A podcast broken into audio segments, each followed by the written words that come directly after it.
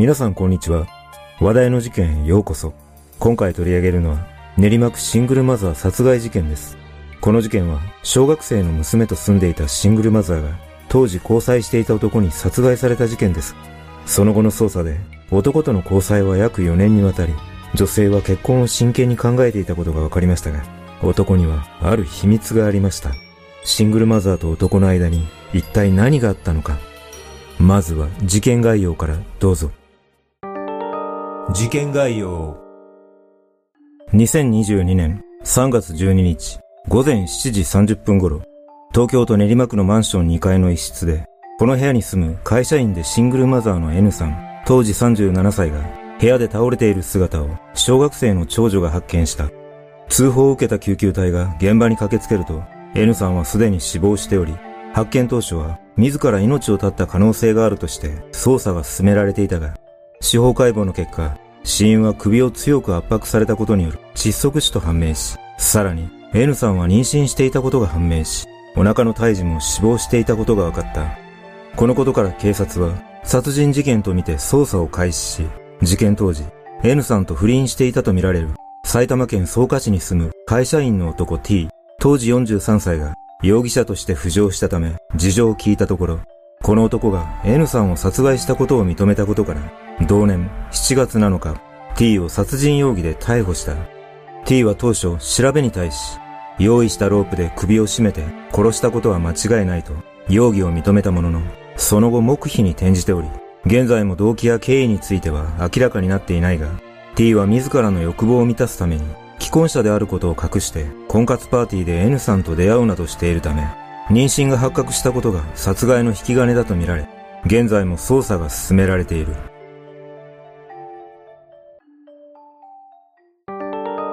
二人の出会い。殺害された N さんは山形県出身で、高校時代はソフトテニス部に所属し、副キャプテンを務めていたとされ、当時の部活の顧問によると、N さんは思いやりのある優しい子で、一生懸命練習していた。残念だと、悲痛な思いを言葉にしている。事件当時、N さんは現場となったマンションに、数年前から小学生の長女と二人で暮らしており、同じマンションの住人は、N さんの部屋からはよく笑い声が聞こえ、幸せそうだったと話すなど、近所では娘と過ごす明るい N さんの姿が何度も目撃されていた。また、N さんは長女が通う小学校で PTA の役員を務め、地域の見守り活動にも参加するなど、周囲の評判は良く、N さんの知人女性は、優しいママで保護者のまとめ役だったとも語っている。一方、N さんを殺害した T は、N さんと知り合う約3年前の2014年に結婚していたにもかかわらず、2016年頃から既婚者であることを隠して複数の婚活サイトに登録しては十数回にわたり婚活パーティーに参加していた。そんな中、2017年9月頃、T は N さんと婚活パーティーで知り合うと、翌年頃から二人は交際を始め、その後も T が既婚者であることがバレずに交際を続けられた要因は、コロナ禍ということで、T がビジネスホテルでリモートワークをしていることが多かったことだと見られている。その後、約4年近く二人は交際を続け、事件前に N さんは友人に対し、娘のためにお父さんを作ってあげたい。T と間もなく結婚するなどと話していたとされ、N さんは T との結婚を真剣に考えていた矢先、記号の死を遂げることとなった。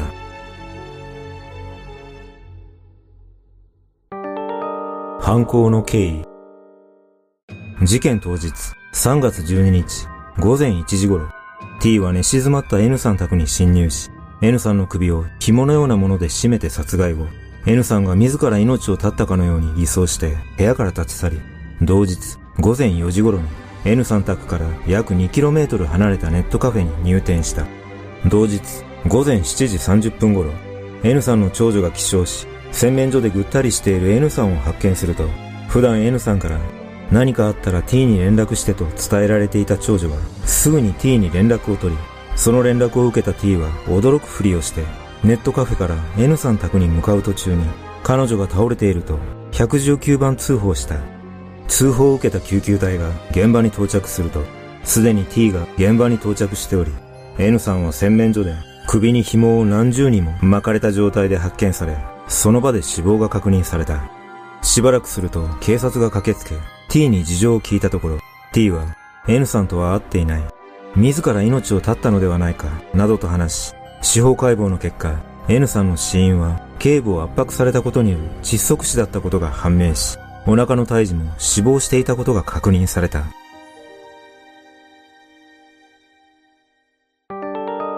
警察の捜査。警察は当初、遺体の状況などから、自ら命を絶った可能性と他殺の両面で捜査していたが、N さんの首に残された圧迫痕が、自ら命を絶ってできた後としては、不自然であることが分かった。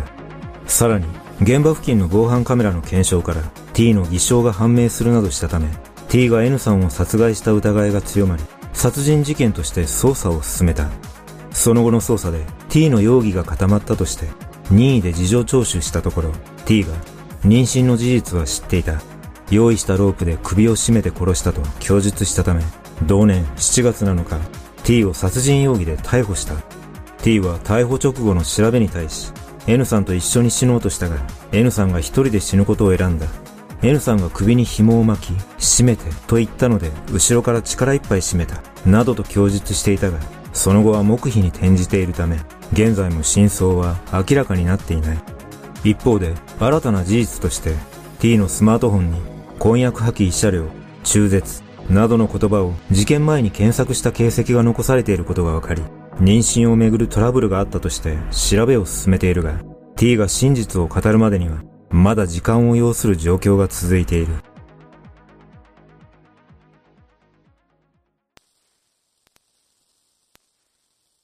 この事件は、まだ完全な動機は解明されていませんが、おそらく遊びのつもりで交際していた N さんの妊娠が発覚したため、既婚者の T が無責任に中絶することを進めたことで、トラブルに発展したような気がします。ただ、このような中絶をめぐるトラブルだけで殺害にまで至るとは考えにくいため、もしかしたら妊娠をきっかけに T が既婚者だったことが N さんにバレてしまい、追い詰められた末に殺害を決意したのかもしれません。この事件はまだ全貌が明らかになっていないため、わからない部分が多々ありますが、私が少し不可解に感じることは、T が寝静まった部屋に侵入して犯行を行った際、室内にいた長女が全く気づいていないということです。現場となった部屋の間取りなどが公開されていないのでわかりませんが、おそらくそれほど広くない部屋だと思われるため、N さんと長女が一緒の寝室で寝ていたとすれば、就寝中に襲ったという可能性は極めて低いのではないでしょうか。だとすれば、T は寝静まった部屋に侵入したのではなく、N さんが長女を寝かしつけたタイミングで、話があるなどと言って、事前に午前1時頃、N さんと会う約束をしていたような気がします。そして、T は長女に気づかれないよう、細心の注意を払って、不意打ちのように N さんの背後から準備していた紐で首を絞め、そのまま洗面所に遺体を移動させたとすれば、長女が気づかなかったことと辻褄が合います。T は現在も黙秘していることから、真相が明かされることがあるのかわかりませんが、今後の裁判に注目したいと思います。皆さんはこの事件をどのように感じたでしょうか？